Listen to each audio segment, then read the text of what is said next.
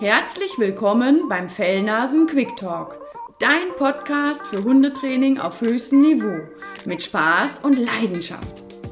Du möchtest deinen für dich perfekten Traumhund finden?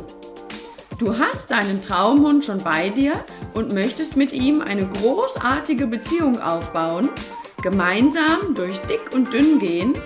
Dann bist du hier genau richtig.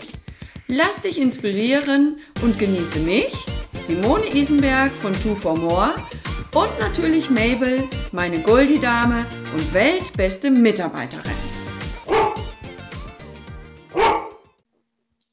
Ja, Yvonne, schönen guten Morgen. Da sehen wir uns schon wieder. Freue ich mich.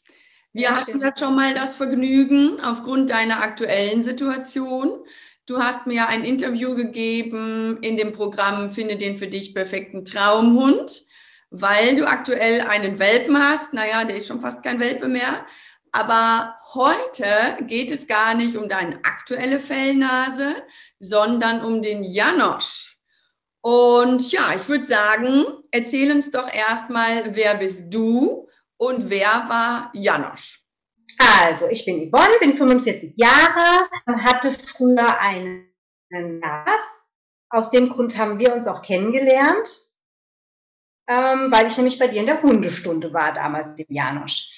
Der Janosch war damals, ich glaube, anderthalb und ähm, ich ging blättern und hatte immer das Gefühl, mh, hm, das ist nicht das Richtige für uns. Und so kamen wir dann zu dir, damals ins Hundetraining, weil der Janosch eine ganz komische Mischung oder eine ganz blöde Mischung, sag ich mal, hatte. Nämlich, der war auf der einen Seite sehr territorial, und auf der anderen Seite war er aber sehr unsicher. Mhm. Und das war so ein bisschen eine explosive Mischung, weil du konntest ja. ihn nicht so richtig einschätzen. Ne? Auf der einen Seite, ich meine, der sah süß aus, ne? mit seinem Fell und, und äh, mit seinen großen Augen, mit seiner riesen Nase und ähm, hat auch erstmal keine Anzeichen gezeigt von, ich finde es blöd, wenn du mich angst. So, und wenn dann aber Menschen, Kinder gut, Kinder sind auch Menschen, also wenn dann einfach Erwachsene oder Kinder ähm, auf ihn zugegangen sind, dann ist er damals aus meiner Sicht ohne Vorwarnung nach vorne geschossen, mhm. ja, weil er mhm. einfach dann sehr, sehr unsicher war. Und ähm, das, ja. war so eine, das war ein bisschen doof, ne? deswegen sind wir dann damals zu dir ins Training gekommen.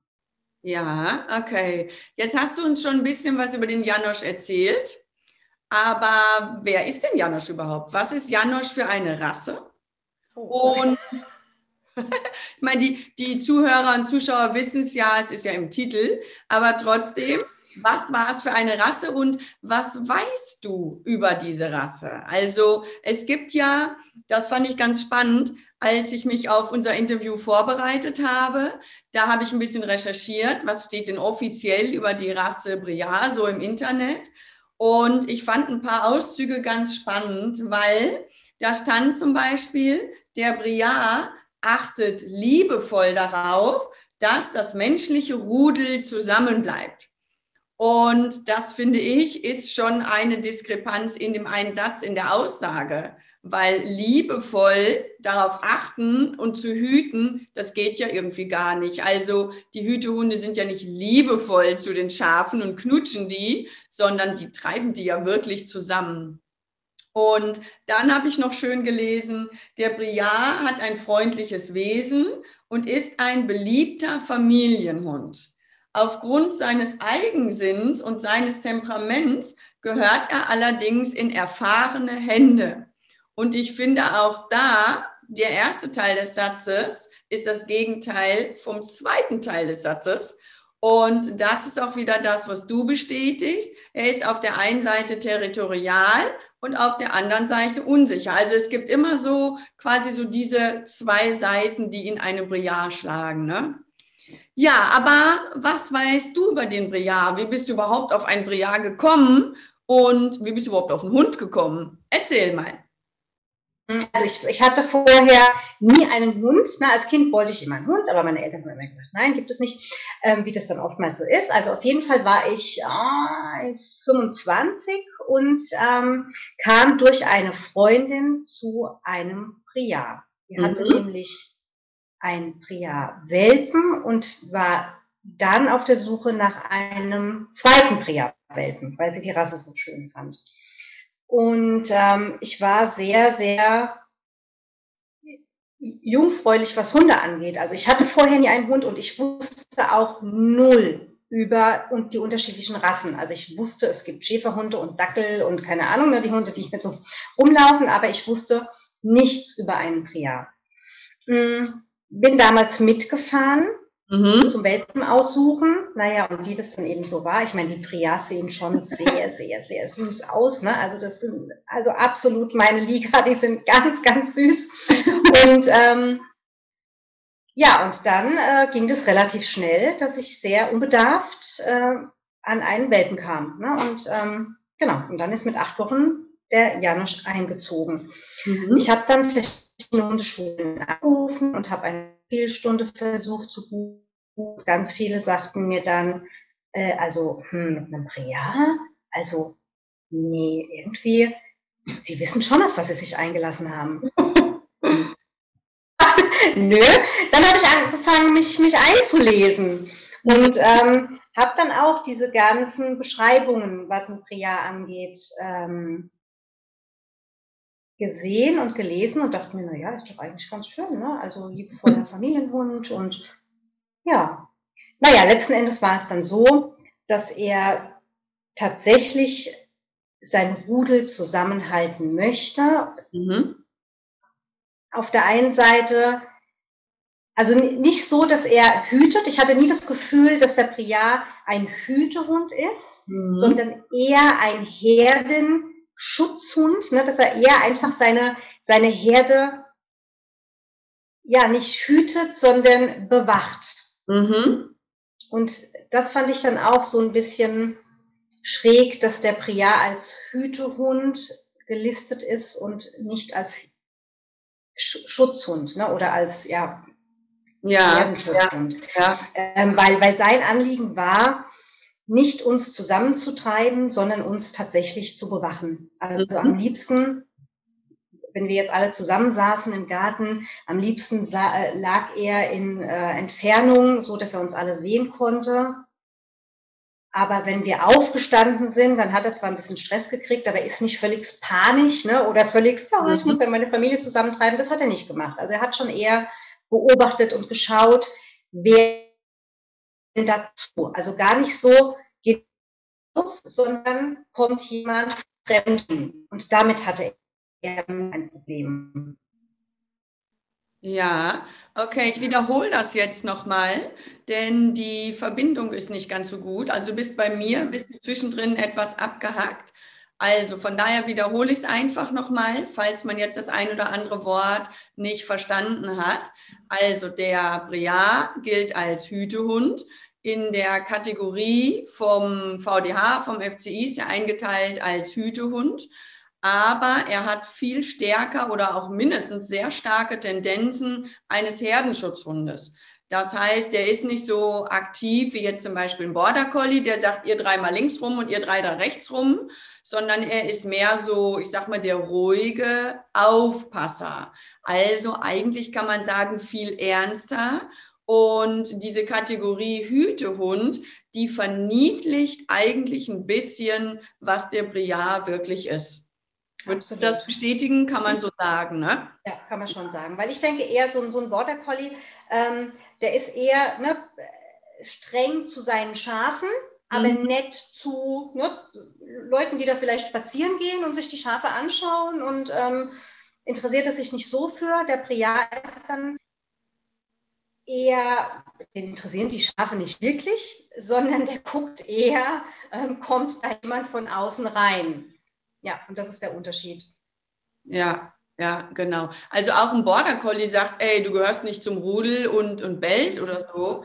Aber wenn ich mir so den Unterschied immer angucke in all den Jahren, die Hütehunde und wirklich jetzt die Herdenschutzhunde, ich weiß noch, ähm, da war ich mit äh, Martin in Spanien und dann, ähm, da haben wir trainiert mit einer Familie und waren dann einen Abend da essen. Und dann war da so ein Plateau und da waren einige Herdenschutzhunde. Und da weiß ich noch, die waren majestätisch und die lagen da einfach. Und dann hat Martin gesagt, oh, und wenn die aufstehen, dann bewegen wir uns nicht mehr. Ja, und so war das im Prinzip. Ein Hütehund, der macht eine Riesenwelle, aber wirklich, was passieren tut eigentlich nicht. Aber wenn ein Herdenschutzhund aufsteht, ui, da steht man stramm, ne? wenn man es jetzt so ein bisschen mhm. sagen will. Ja. Mhm. Okay, jetzt hattest du den Janosch und die Hundeschulen haben dir gesagt, ach du liebes bisschen, was haben sie denn da gemacht? Wen haben sie sich denn da ausgesucht? Und was würdest du denn sagen, was war so deine Hauptproblematik mit ihm oder hattest du überhaupt Probleme mit ihm? Mm, also die Hauptproblematik war mit ihm, dass ich, dass ich hatte das Bild von einem Hund, den ich überall mitnehmen kann. Mhm. In die Stadt und ins Eiscafé und ins Restaurant. Ne? Und den lege ich neben mich und ähm, es ist egal, ob eine Bedienung kommt, ob, ob ein Kind an ihm vorbeiläuft. Also ich hatte so das Bild von einem, ich gehe mit meinem Hund durch die Stadt und der ist einfach nett und freundlich zu allen und jedem. Mhm.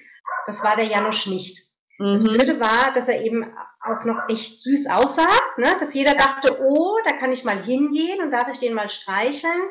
Ähm, und das war keine gute Idee, ne? weil er dann wirklich nach vorne gebrecht ist. Also wenn dann jemand auf ihn zukam, ich habe ähm, ein Beispiel, da war ich mit ihm im Einkaufszentrum und dann war er, ich glaube, so sieben Monate und dann fing das auch an, mhm. dass er so dieses Verniedlichen überhaupt nicht mehr toll fand und mhm. die Verkäuferin ist auf ihn zu und wollte ihn streicheln und er ist nach vorne gebrecht und hat sie wirklich verbellt. Also er hat nie gebissen, aber er hat tatsächlich, na, er ist nach vorne gebrecht und mhm. so eine Statur ist ja dann schon so, dass die Leute dann auch Respekt haben. Ja. Man kann sagen, ungefähr mit einem halben bis so dreiviertel Jahr fängt der Hund an, seine Territorialität wirklich zu entdecken. Und das passt eigentlich gut in die Situation, die du erzählst, nämlich, dass er da angefangen hat zu sagen, so, jetzt ist mein Misstrauen, jetzt werde ich misstrauischer, jetzt lasse ich das nicht mehr mit mir machen, ich schieße auch ein bisschen mutiger mal nach vorne, gebe Kontra und ja, diese Territorialität entwickelt sich eben. Genau, und ich finde das Beispiel auch toll, was du jetzt gesagt hast, weil das sollte man sich, wenn man sich einen Hund in sein Leben wünscht, sollte man sich das wirklich gut überlegen, was man denn mit seinem Hund später machen möchte. Also ich bin ja auch ein sehr gesellschaftlicher Mensch. Ich wohne in einem Hotel, hier sind ganz viele Menschen immer und ich hatte ja früher selber einen Hoverwart und da war immer Aufpassen angesagt. Und jetzt ist das so, wenn da halt einfach mal ein Kind angestürmt kommt und schmeißt sich auf die Mädel streicheln, da bleibe ich einfach tiefenentspannt. Da geht mein Puls nicht hoch, da passiert überhaupt gar nichts. Maximal erschreckt Mabel sich, Mabel sich und sagt, Huch, wer bist du denn? Aber das war's. Die ist einfach mit Menschen und allem total entspannt. Mhm. Das ging bei meinem Hoverwart überhaupt nicht. Kinder ja, Erwachsene nein. Und das ist eben auch was, was mit einem Briar wirklich schwierig ist. Das sollte man sich wirklich überlegen. Hast du Kinder, hast du eine Familie mit Kindern und es kommen ständig fremde Kinder zum Spielen? Puh, wäre mit einem Briar wirklich sehr anstrengend. Ne? Man muss halt immer aufpassen. Man ist immer in dieser Hab-Acht-Stellung. Genau. Also es ist nie wirklich entspannt, wenn jemand kommt und auf den Hund zugeht. Mhm. Ich musste immer gucken, wo sind seine Liegestellen? Liegt er hinter mir? Dann war es in Ordnung. Liegt er neben mir oder vor mir? Ging überhaupt gar nicht. Also du musst schon gucken, ähm, was kann ich machen mit einem Priya? Natürlich konnte, konnte ich ihn mitnehmen ins Restaurant, aber ich musste eben immer gucken, wo liegt er? Ja. ja es war nicht so, ähm, dass man sagen könnte, man legt ihn jetzt irgendwie mitten rein. Das ging einfach nicht. Es musste mhm. immer der Platz sein, an der Wand ne, oder am besten in der Ecke. Ähm, dann war das alles in Ordnung. Aber ansonsten schon schwieriger. Ja, das zeigt auch, dass so Kleinigkeiten wie die Liegestelle, also für uns Kleinigkeiten, dass das sehr wichtig ist für Hunde. Wo liege ich? Liege ich strategisch? Kriege ich direkt eine Aufgabe? Ich als Hund denke das, ich habe direkt eine Aufgabe. Liege ich unstrategisch, weiß ich, jetzt habe ich wirklich Pause. Das macht einen riesen Unterschied und ist auch ein schöner Trainingstipp. Ne? Also beachtet das selber bei euren Hunden, gerade wenn ihr territoriale Hunde habt, dass die wirklich nach hinten kommen und Pause haben und nicht denken, ich muss hier vorne irgendwen abschirmen oder irgendwas regeln. Genau. Vor allem hat man dann auch einen entspannten Hund. Ne? Also wenn ja. Der Janusz dann tatsächlich hinter mir lag, in der Ecke irgendwo lag, der war völlig entspannt. Dann hat er zwei, drei Stunden da gelegen und dann mhm. hat man nichts gesehen und gehört. Ja. Und hast du damals einfach irgendeinen Welpen genommen? Oder hast du bewusst gesagt, ich will unbedingt einen Rüden? Oder war dir das Geschlecht egal? Und hast du den genommen, der als erstes auf dich zugelaufen ist? Oder hat die Züchterin das entschieden? Wie war das denn damals? Mhm. Also ähm, das konnte ich damals entscheiden, ob ein Rüde oder eine Hündin. Und ich wollte einen Rüden, aber ich kein kein dafür, ne? Also für, für mich. Ich habe einfach gesagt, okay, ich möchte einen Rüden. Mhm. Ähm, und ich habe, aber daran erinnere ich mich noch, den Hund ausgewählt, der nicht nach vorne geprächt ist, mhm. der nicht direkt auf mich zukam, sondern ich habe den Hund gewählt, der tatsächlich so ein bisschen zurückhaltender war. Mhm. mhm.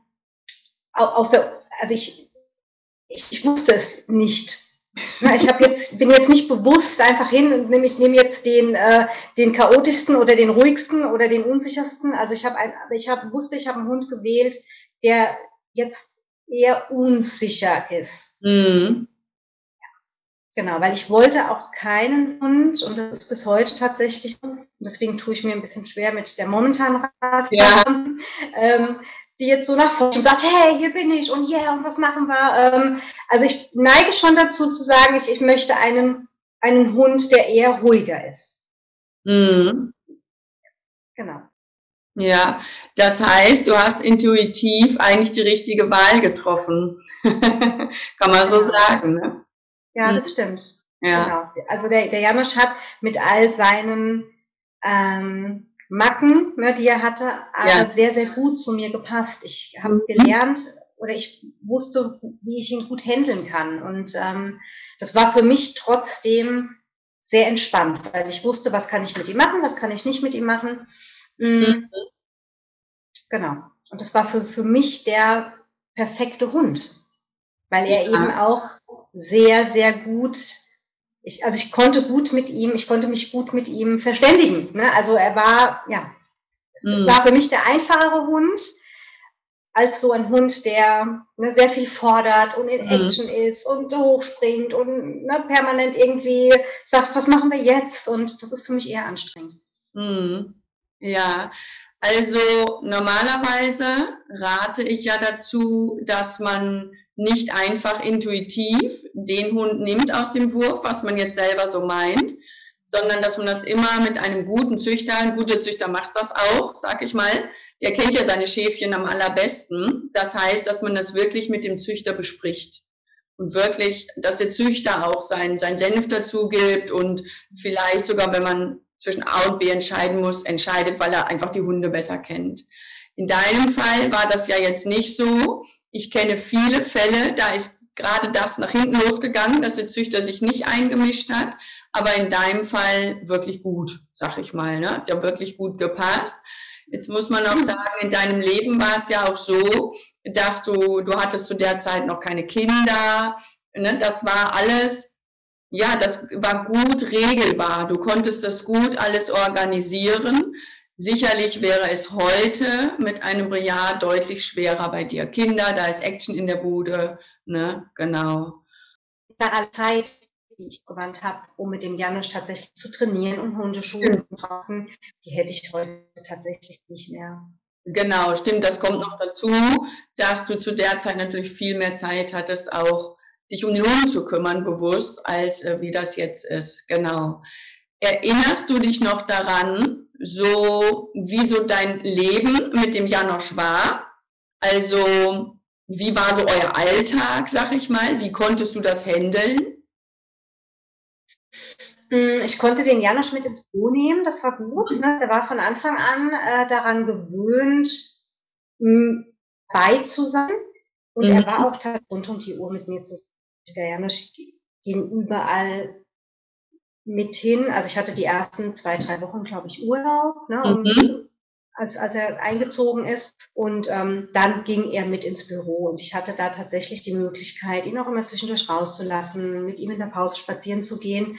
Also da war, war der Janosch eigentlich immer dabei. Mhm. Ja. Mhm. ja. Ja, also das bestätigt ja nochmal, wie gut du das kontrollieren und organisieren konntest mit ihm. Ne? Ja. Ich habe jetzt nochmal in meine Aufzeichnung hier geguckt und eine Frage habe ich hier noch entdeckt, die vielleicht ganz spannend ist für die Teilnehmer. Und zwar, du bist dann ja zu mir ins Hundetraining gekommen und ist dir noch etwas in Erinnerung geblieben, wo du sagst, das hatte so ein Wow-Effekt jetzt im Sinne von nicht so, wow, wie toll, sondern wow, das bringt mich total weiter, weil du ja erzählt hast, du warst so unbedarft, du warst jungfräulich mit Hunden und wie Hunde denken und was bei Hunden so in den Köpfen vorgeht, das zu verstehen, ist immer so mein Hauptanliegen. Und wie war das bei dir? Weißt du das noch, ob du da Erkenntnisse hattest und welche speziell? Mm, also was bei mir hängen geblieben ist, war tatsächlich den Hund anders verstehen zu lernen und eben nicht dieses typische, was damals so war, Hundeplatz. Ne? Also es ist mhm. wichtig, dass der Hund sehr nah zu mir kommt, mich anstupst, äh, wenn, wenn er vor mir sitzt. Ne? Mhm. Bei der Begleithundeprüfung hatten wir damals unsere Probleme, weil der Janosch hat immer so seine Distanz gehalten zu mir, mhm. ähm, was auf dem Hundeplatz nicht gut war. Ähm, was aber letzten Endes sehr schön war, zwischen hündisch, mhm. ähm, weil er einfach tatsächlich da seine Distanz gehalten hat. Also das fand ich sehr, sehr angenehm. Mhm. Ähm, was auf jeden Fall gut war damals im Training, ist, dass ich gelernt habe, den Hund zu verstehen und was für mich ganz, ganz wichtig war, die Liegestellen. Also das war. Als ich das damals verändert habe und nicht von meinem Hund erwartet habe, dass er neben mir liegt, sondern ich verstanden habe, warum es wichtig ist, hinter mir zu liegen. Ähm, also das war ein Punkt, der sehr entspannt hat und damals auch das Futterbeuteltraining. Das fand ich auch toll, weil der Janusz hat immer, ähm, wenn andere Hunde an uns vorbeigingen, ähm, schon die Hunde angeplögt. Oder auch wenn, wenn Kinder an uns vorbeigingen. Ne, dann ja. hat er schon auch rumgepflückt an der Leine. Ähm, und damals war es so, dass wir dann mit dem Futterbeutel trainiert haben und jedes Mal, wenn ich gesehen habe, da kommt jemand, da kommt ein Mensch oder ein Hund, habe ich ihm den Futterbeutel geworfen, den hat er geholt und bin dann an ihm vorbei, an dieser ne, Person mhm. äh, oder Hund vorbei und Janusz hatte den Futterbeutel im Mund und dann hat er überhaupt nicht mehr gepflückt. Also das war damals auch sehr, sehr hilfreich für mich, mhm. da einfach einen Weg zu finden, dass Janusz eben nicht plögt, sondern sich auf mich konzentriert und eben auf den Futterbeutel. Also das war, das ist so ja. geblieben, ja. Ja, dass er was Besseres und was Wichtigeres zu tun hat, als da irgendwelche Typen da anzublöken. Ne? Genau. Ja, sehr schön. Ich glaube und hoffe, dass dieses Interview vielen Menschen schon weiterhilft und auch gerade denen, die sagen, ich möchte mir einen Briar holen, die jetzt ein bisschen mehr Aufschluss über diese Rasse haben traumhaft schöne Rasse. Das ist mal auf jeden Fall klar. Aber eben mit all diesen Spezialitäten auch bestückt. Wenn du, lieber Zuschauer oder Zuhörer, mehr noch wissen möchtest, melde dich gerne bei mir, twoformore.de. Oder wenn du wirklich vor der Entscheidung stehst, ich will jetzt wirklich endlich einen Hund, aber ich möchte es wirklich richtig machen, dann kannst du auch gerne mein Programm buchen, finde den für dich perfekten Traumhund und da bekommst du wirklich ganz viel Aufschluss über die Gesamtheit dieses Themas, dieser Entscheidung, die ja weitreichend ist. Und am Ende gibt's in diesem Programm auch nochmal ein Einzelgespräch mit mir. Es lohnt sich also, sich da nochmal richtig allumfassend zu informieren. Und dir, Yvonne, danke ich ganz, ganz herzlich für deine Zeit und wünsche dir ganz viel Spaß mit deinem jetzigen Hund. Ungefähr das Gegenteil von Janosch. Dazu haben wir ja in dem Programm auch ein Interview. Und ja, das ist jetzt mal was ganz anderes. Ne? Also, ganz herzlichen Dank. Sehr gerne, liebe Simone. Bis bald. Dieser Podcast ist zwar jetzt zu Ende, aber versprochen, es folgen noch viele weitere. Ich hoffe, du konntest wieder einiges daraus mitnehmen und hast gute Impulse für dich bekommen. Wenn dem so ist, freue ich mich über deinen Like und eine gute Bewertung. Bist du noch auf der Suche nach deinem Traumhund? Dann hol dir mein Traumhundprogramm unter twoformore-online.de. Möchtest du mich näher kennenlernen? Dann folge mir auf Instagram und komm in meine Facebook-Gruppe. Alle Infos dazu findest du hier unten in den Show Notes. Ich wünsche dir eine schöne Zeit, bedanke mich fürs Zuhören und sage bis bald, deine Simone und natürlich Mabel.